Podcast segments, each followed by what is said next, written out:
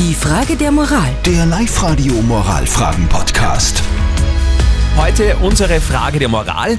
Bei Rot über die Ampel gehen, ist das okay, wenn es geht verkehrsmäßig oder bleibt man einfach generell immer brav stehen? Das wollten wir heute von euch wissen. Guten Morgen, da ist Bianca aus Schwanenstadt. Meiner Meinung nach bleibt man bei einer roten Ampel stehen.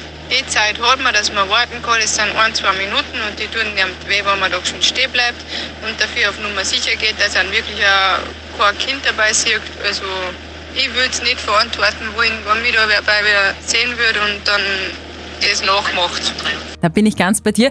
Der Herbert schreibt über WhatsApp, wenn weit und breit kein Auto in Sicht ist, gehe ich auch bei Rot über die Straße. Eben. Nennt sich Selbstverantwortung und sollte meiner Meinung nach auch straffrei sein.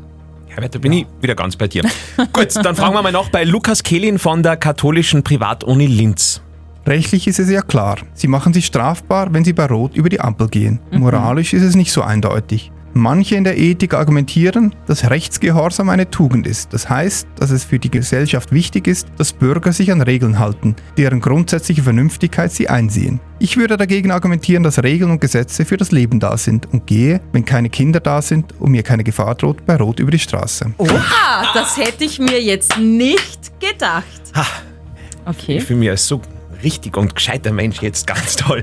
Eine neue Frage der Moral gibt's am Montag wieder ab halb neun hier. Falls äh, das eure sein soll, sehr, sehr gerne meldet euch an und schreibt herein über unsere Website liveradio.at. Die Frage der Moral. Der Live-Radio Moralfragen-Podcast.